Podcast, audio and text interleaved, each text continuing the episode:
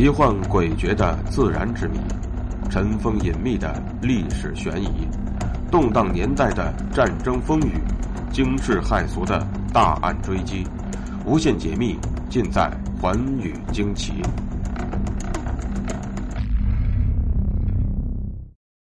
大家好，欢迎收听《寰宇惊奇》，我是东方。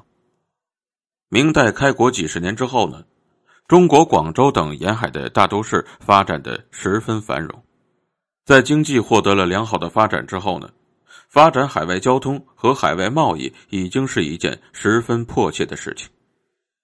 而当时的明成祖朱棣也想利用对外活动展示自己的实力，并且建立自己国家的声望，因此远海航行活动便势在必行了。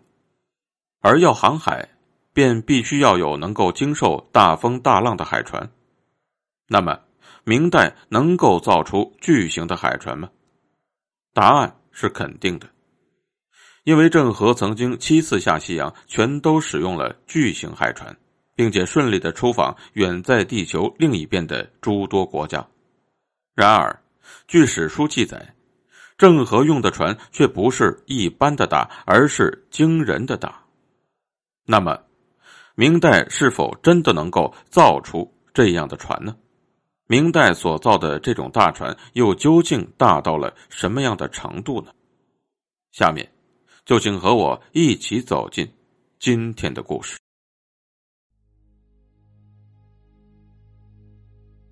在郑和下西洋的船队中，共有五种类型的船舶。第一种类型叫做宝船，最大的宝船长四十四丈四尺。宽十八丈，载重量八百吨，这种船可容纳上千人，是当时世界上最大的船只。它体势伟人，巨无匹敌，它的铁舵需要两三百人才能举动。第二种叫做马船，长三十七丈，宽十五丈。第三种叫做粮船，它长二十八丈，宽十二丈。第四种叫坐船。长二十四丈，宽九丈四尺。第五种叫战船，长十八丈，宽六丈八尺。人们从这些原始记载里了解了宝船的概貌，可是疑问也就从此产生了：船到底有多大呢？这似乎是一个难解之谜。有研究者把马欢技术的宝船尺度换算成了现代公制。因为明代的一尺相当于现今的三十一厘米，所以换算之后，宝船竟长达一百三十八米，宽为五十六米。这种巨型的木帆船，其排水量估计在三万吨左右，比现代国产万吨货轮还要大得多。宝船的规模如此之大，引起了国内外学者的浓厚兴趣。正因如此，便在研究当中产生了一个疑问。如此之大的宝船，在明代真的能够造出来吗？而关于这个问题，国内外的学者们给出了几种答案。第一种观点是，有人相信史籍当中关于宝船尺度的记载，他们认为，从历史渊源、明代的生产技术水平、中国以及世界的造船能力来看，出现郑和宝船那样的奇迹，并不是不可能的。在汉朝时，我们已经是世界上最强大的海洋大国，我们的海上丝绸之路已经延伸到了波斯湾。中国也是一个从古至今都有着航海传统的国家。也正因如此，郑和下西洋便不是一个偶然，而是一个必然。它是在我们前面航海传统上的一个延续。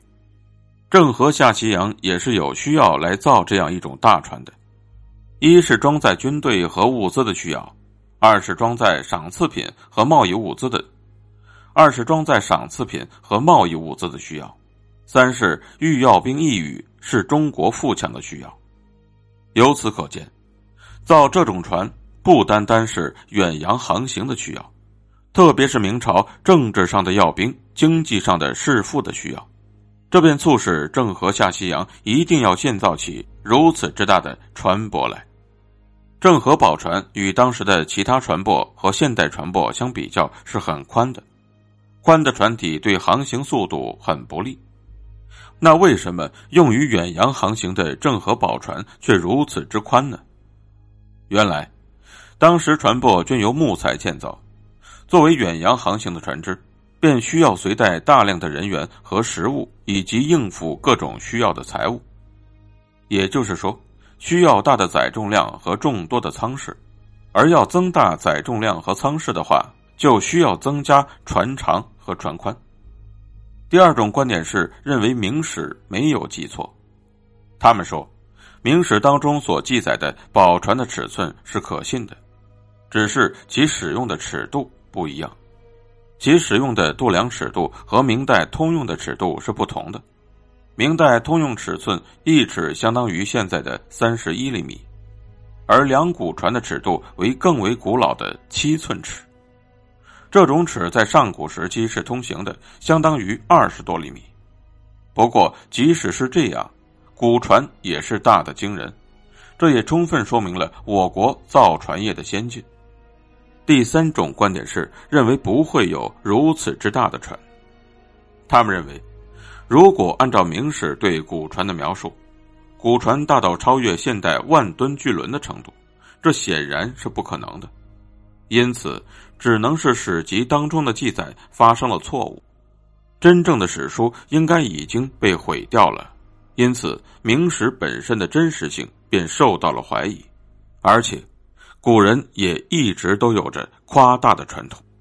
他们引用了南京静海寺所出土的郑和下西洋的残碑，碑文里说，郑和船队为两千料或一千五百料的海船，据此推算。这种船只能是十几丈的长宽而已，因此，郑和下西洋所乘坐的宝船的尺寸颇有可能便是长十八丈、宽四点四丈。而在明代是有可能出现这种大小的船的，但是也不可能造的太多。虽然关于郑和宝船的说法众说纷纭，但是明代是否能够造出如此之大的海船，还有待于考证。但不得不承认的是，我国当时的造船和航海技术已经达到了世界一流的水平。感谢收听今天的节目，更多有趣内容，请关注我的新浪微博“冒牌东方说”。